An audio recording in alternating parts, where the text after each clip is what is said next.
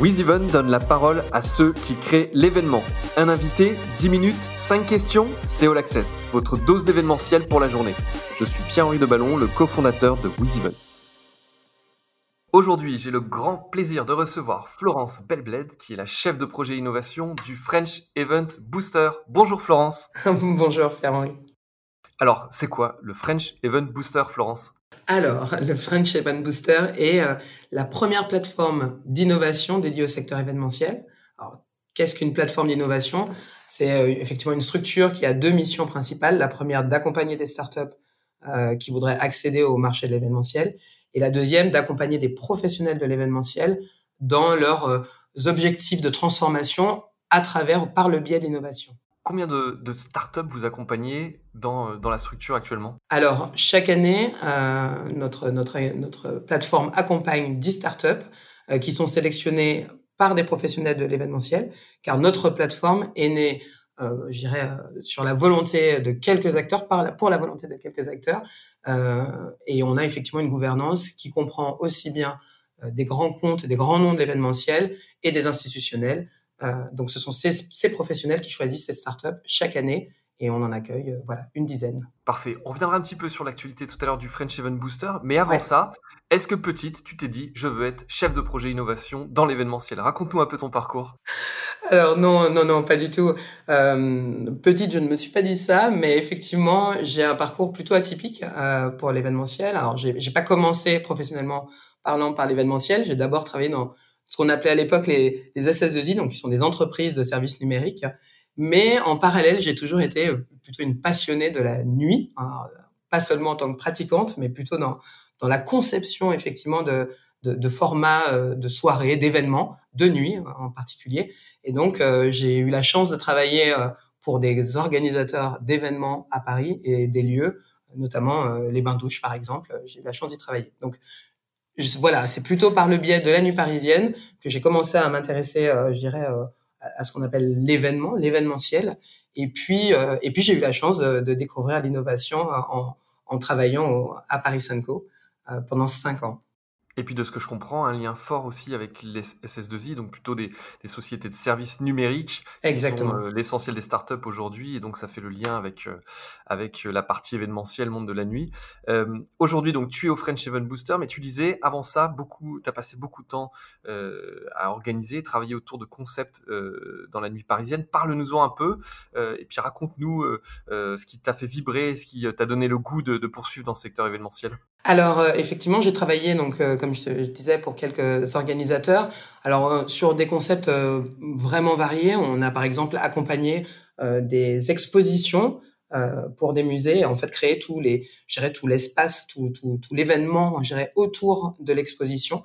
et moi, ce qui m'a vraiment vraiment toujours passionné à travers la, la, nuit, en tout cas l'événementiel par exemple. C'était des expositions qui avaient lieu la nuit dans le musée, c'est-à-dire on ouvrait le musée et on conceptualisait le, le parcours, j'imagine Exactement. Ou alors on accompagnait euh, par un événement, euh, je dirais musical, euh, varié, un, un, une exposition qui est qui se lançait. Donc vraiment tout ce qui a ce qu'on appelle un happening d'exposition. Donc vraiment au moment du lancement de l'exposition, c'est créer tout l'événement, je dirais, de rencontres, festif ou non, autour de cette exposition.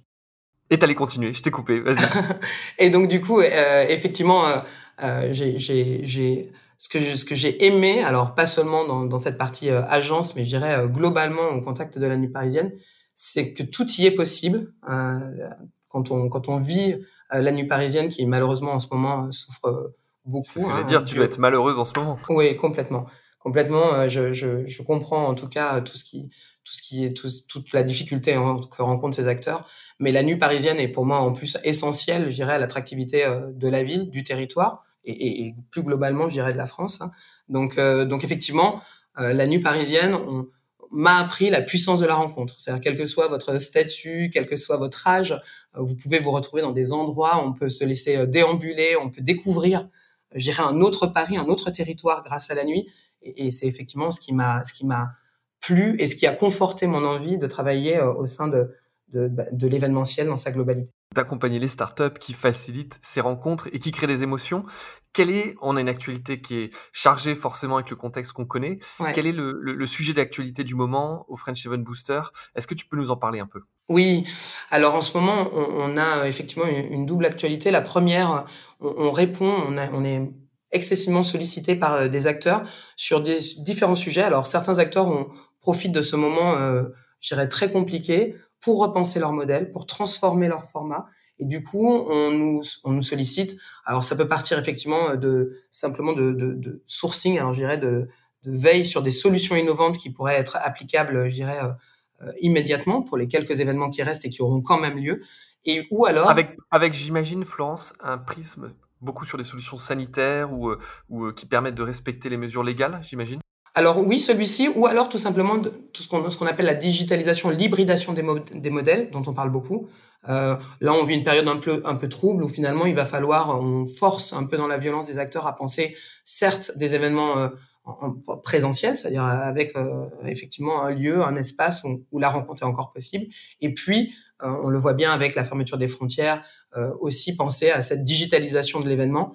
Et, et, là, on arrive effectivement sur, euh, sur des solutions qui peuvent permettre d'engager des publics à distance. Alors tu le disais, une des forces de, de cette plateforme d'innovation, c'est qu'elle fait lien à la fois avec des projets embryonnaires, naissants, avec des potentialités fortes, et en mmh. même temps avec des acteurs qui sont installés depuis un moment. Je crois que Vipari est un des, un des fondateurs historiques de, euh, du French Event Booster. Et c'est un peu cette force, c'est que vous êtes au centre et vous faites le lien avec tous ces acteurs. J'aimerais qu'on parle un petit peu de ce que tu évoquais sur le, ce transfert vers des événements de plus en plus digital. Est-ce mmh. que tu considères que c'est une tendance de fond ou est-ce que c'est seulement temporaire et qu'on retournera à, ces émotions un peu plus physiques après? Comment tu vois les choses en tant qu'expert du, du secteur? Ah là là, bien heureux celui qui, qui arrive à prédire ce qui arrivera. Euh, je pense que personne n'avait vu arriver ce qui, ce qui se passe en ce moment. Alors du coup, euh, je dirais, je dirais que voilà, j'espère en tout cas à mon niveau euh, on, on, a souvent parlé, et d'ailleurs je dirais que le French Event Booster est né sur cette volonté euh, de, pousser l'expérience client au plus loin, de, réfléchir déjà à cette hybridation, à cette transformation des modèles. Euh, je, pense que la partie digitale perdurera. Euh, je pense que pour l'instant, elle se cherche encore. On, on constate qu'il y a beaucoup d'événements ont été faits. Euh, le vrai sujet, c'est l'engagement des publics. C'est encore une fois comment est-ce que le digital, le digital ne suffira pas en tout cas pour l'instant, je dirais dans sa force actuelle, à, à ramener l'engagement qu'on peut avoir dans un événement physique, dans, dans ce qu'on vit quand on se déplace, quand on rencontre physiquement, quand on déambule, euh, quand on se laisse, euh, j'irais, euh, porter, déambuler dans un événement, découvrir tout cet aspect un peu hasard finalement de l'événement. Pour l'instant, le digital ne le permet pas, mais le digital n'est finalement qu'un outil, un, un, outil supplémentaire pour les événements. Moi, je suis pas convaincu qu'il le permettra. Est-ce que tu crois que euh, je pense qu'effectivement, ça permet d'engager les publics, que c'est mmh un outil supplémentaire. Mais je crois que de chercher à ce qu'ils reproduisent la même chose que ce qu'on aime dans l'événementiel, dans la rencontre physique, euh, finalement, il y a une quête un peu difficile. Tu crois pas? Ah, mais on est complètement d'accord. Vraiment, moi, je pense que c'est un outil, euh, mais qu'il ne, qu'il ne, qu'il ne, ne changera pas en ce qui est la rencontre euh, physique. Je pense qu'il, vient en supplément. C'est un outil supplémentaire. Il, il, ça se trouve, dans les années à venir, il y aura toujours, je dirais, cette impossibilité d'avoir finalement toutes ces communautés réunies en un seul et même endroit. Et, du coup, il faut s'en saisir. Moi, je, là où encore une fois, je te, je rejoins, je pense que l'engagement euh, pour l'instant à travers le digital n'est absolument pas celui qu'on a sur une rencontre physique. Et il y a encore un modèle qui se cherche et le digital ne, pour moi n'est pas pas effectivement tout.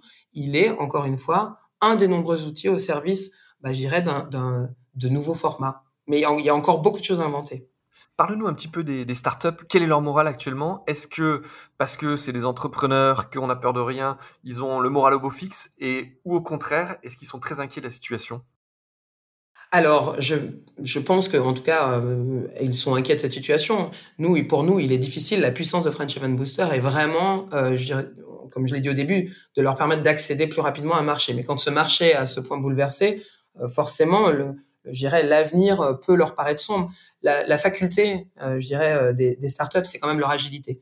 Et donc, du coup, je dirais que ce moment, cette inquiétude, euh, se transforme, en, je dirais, en, en, en création, en, en, je dirais, en, en, invention, en opportunité. Et on voit effectivement l'agilité des entrepreneurs. C'est dans cette faculté finalement de se réinventer, de chercher à réinventer déjà leur innovation, et elles ont cette la faculté de le faire peut-être plus facilement que des acteurs établis du fait, encore une fois, d'être une startup et, et d'avoir, euh, je dirais, dans leur ADN cette agilité. Si on veut rejoindre les rangs du French Event Booster, quand est-ce qu'on candidate? Comment ça marche? Alors, si on veut rejoindre les rangs du French Event Booster, bah, il suffit d'aller euh, sur notre site. On a effectivement un onglet euh, candidaté. On a des moments de recrutement, donc ça, ils ne se font pas toute l'année. On a un moment de recrutement, mais encore une fois, on, on, travaille beaucoup avec des acteurs qui viennent nous, nous demander des solutions euh, sur différents types de problématiques. Et donc pour nous, il est toujours très important d'avoir cette veille et, encore, et candidater à French Event Booster, c'est rentrer dans cette veille, dans cette veille de solutions. Il y a parfois des startups qu'on rencontre, qu'on pas forcément, incubé, donc qu'on n'accueille pas forcément au sein de notre programme, mais qu'on est capable aussi, à un moment donné, de proposer aux acteurs parce qu'elles sont la solution, parce qu'elles sont une des solutions possibles euh, pour répondre à une problématique, euh, je dirais, immédiate d'un des acteurs. Donc l'idée, c'est de candidater, candidater sur notre site on revient toujours effectivement euh, auprès des startups. On essaye de comprendre quelles sont euh, bah, finalement leurs solutions, quels sont leurs enjeux, et puis euh, et on les accompagne si nécessaire. Parfait. Florence, un grand merci. Merci, pour ce zoom sur le French Event Booster. Donc, le French Event Booster, on l'a compris, la plateforme d'innovation et autour de l'événementiel de la structure Parienco, dont je suis également le président. C'était l'occasion de le dire. Tout à fait. En tout cas, merci à toi et à bientôt. Au revoir. À bientôt. Merci. Vous écoutiez All Access, le podcast de WizEvent, la solution de billetterie, d'inscription et de cashless pour les organisateurs d'événements. Pour prolonger cet échange, partagez, commentez et notez cet épisode sur vos plateformes préférées. Et pour nous rejoindre, rien de plus simple, media.wizevent.com.